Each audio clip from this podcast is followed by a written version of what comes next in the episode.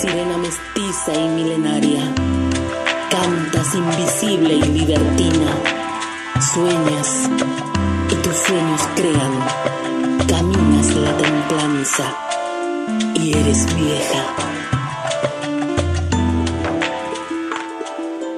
Seguimos en Todo Salud y ya estamos en contacto con Dolores Alfonso, ella es la directora de salud del municipio de Maipú, porque entre otras acciones que están llevando adelante, nos hemos enterado desde Todo Salud que se ha publicado un libro que se puede bajar en PDF con consejos, recetas y todo lo que les puede servir a las personas con celiaquía. Así que vamos a hablar de este tema con Dolores. Contanos cómo surge y en qué consiste. Bueno, les cuento. Como comentaste, es un libro que puede, un libro de recetas de cocina que pueden bajar del sitio de la Municipalidad de Maipú en un PDF y surge en el marco del programa que el municipio lleva a cabo de acompañamiento a las personas con celiaquía.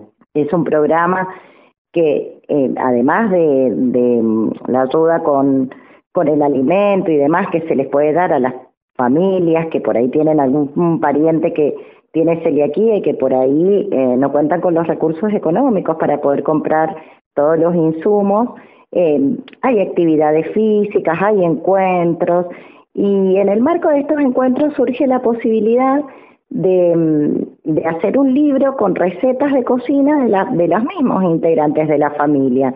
Eh, las mamás que por ahí cocinan para, para sus chicos que tienen diagnóstico de celiaquía, personas que, que, la tienen hace mucho y que han aprendido a, cocinar.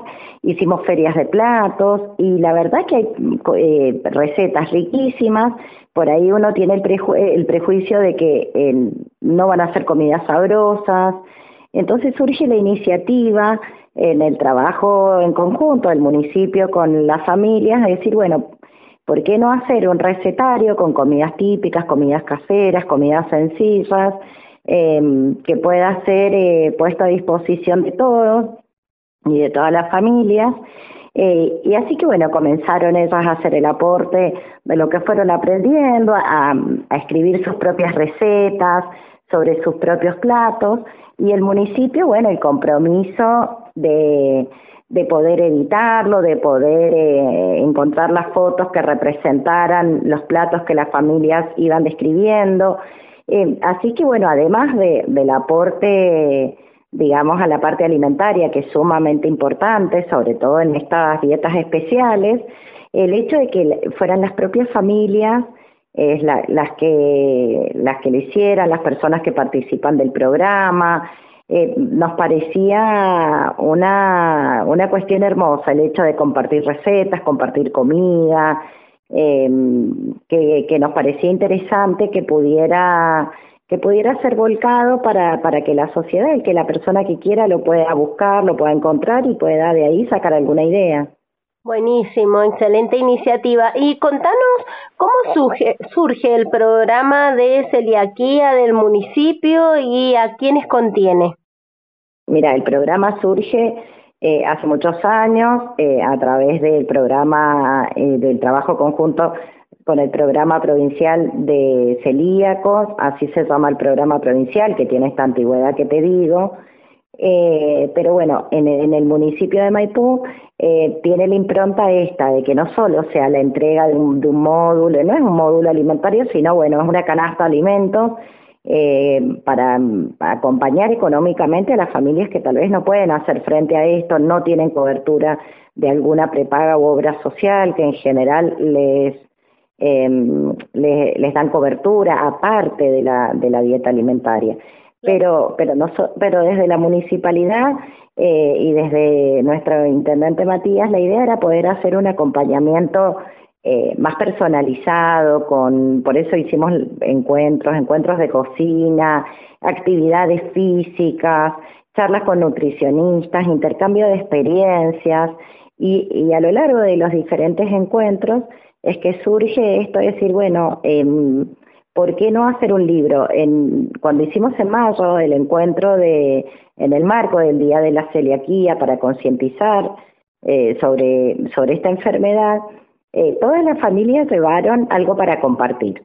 eh, dulce, salado, eh, bueno, una, una mesa súper variada de cosas riquísimas, eh, hechas con muchísimo amor. Todo lo que, lo que no se comió ese día, las familias lo intercambiaron para que cada una pudiera dar un poco de lo que hizo la otra. Tarta de frutillas, eh, pan dulce, pizzas, bueno, había de todo.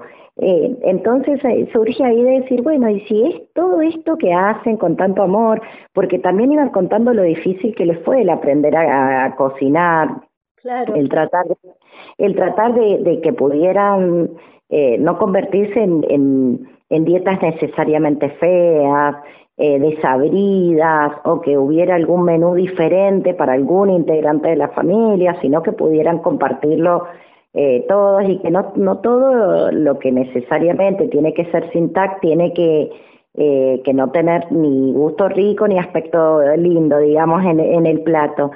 Y bueno, ahí surge esto. Empezamos a recopilar recetas de quienes se animaban, a hacer, bueno, por supuesto, las correcciones para que tuvieran los ingredientes, los pasos, eh, a partir del área de comunicación de la municipalidad, hasta que tuvimos este producto que fue eh, la obra, sí, de la construcción colectiva entre las familias y áreas del Estado municipal. Qué interesante, sí, me parece sumamente importante revalorizar este trabajo comunitario, ¿no? Y viendo que es compartido el esfuerzo y también los frutos y que el municipio está acompañando toda esta situación. Sí, esa es la idea.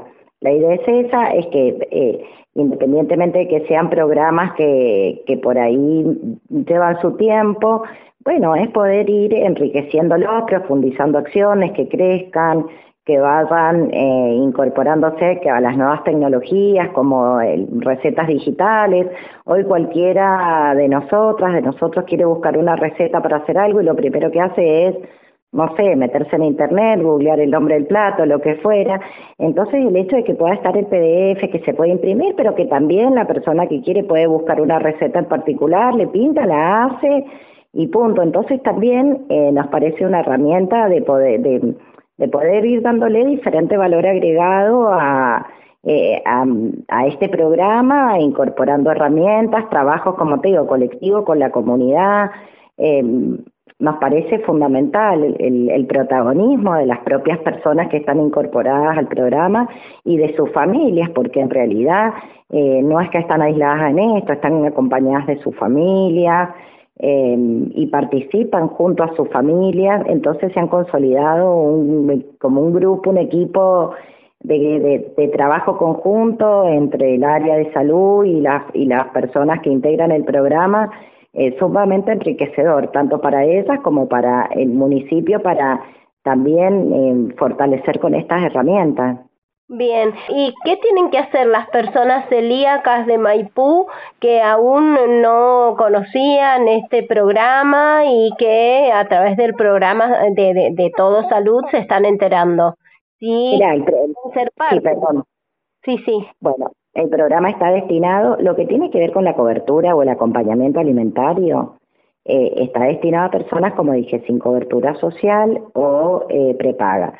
Por lo tanto, en caso de que fuera así, pueden contactarse con la trabajadora social de la zona, del distrito. El municipio tiene trabajadoras sociales en todos los distritos de, nuestro departamento o en los centros de salud. Concurriendo al centro de salud le van a explicar cuáles son los requisitos, el diagnóstico, qué tipo de, de estudios requieren y demás se le da el alta al programa. Y en caso de que no, de que supongamos que la persona tiene su prepaga o su obra social, por lo tanto, la cobertura mm, le reintegra lo que gasta en, el alimento, pero quiere participar de las, eh, de las otras actividades, perfectamente puede comunicarse a través de las redes a la Municipalidad de Maipú para poder ponerse en contacto con la Dirección de Salud y sumarse a las diferentes actividades que hacemos. Perfecto, fantástico. Bueno, esa, esa información queda claro. Ahora quería comentarte y preguntarte puntualmente sobre una actividad que ustedes hicieron para el 27 de junio en conjunto con la Fundación Huésped que tenía que ver con el día de la prueba de VIH. ¿Cómo les fue con esa actividad? Sí, exactamente. Ese día en realidad se conmemora, nos invitó la Fundación Huésped e invitó a diferentes organismos estatales. Para nosotros apenas nos convocaron, por supuesto que, que eh, fue el sí a participar. Se conmemora el, el primer día que se hizo un test de VIH en la Argentina. Tuvimos una actividad en la plaza donde hicimos, nosotros venimos implementando el test de VIH gratuito, seguro y rápido, que se hace en 20 minutos, con una tirita reactiva muy similar a cuando las personas por ahí hacen control de glucemia.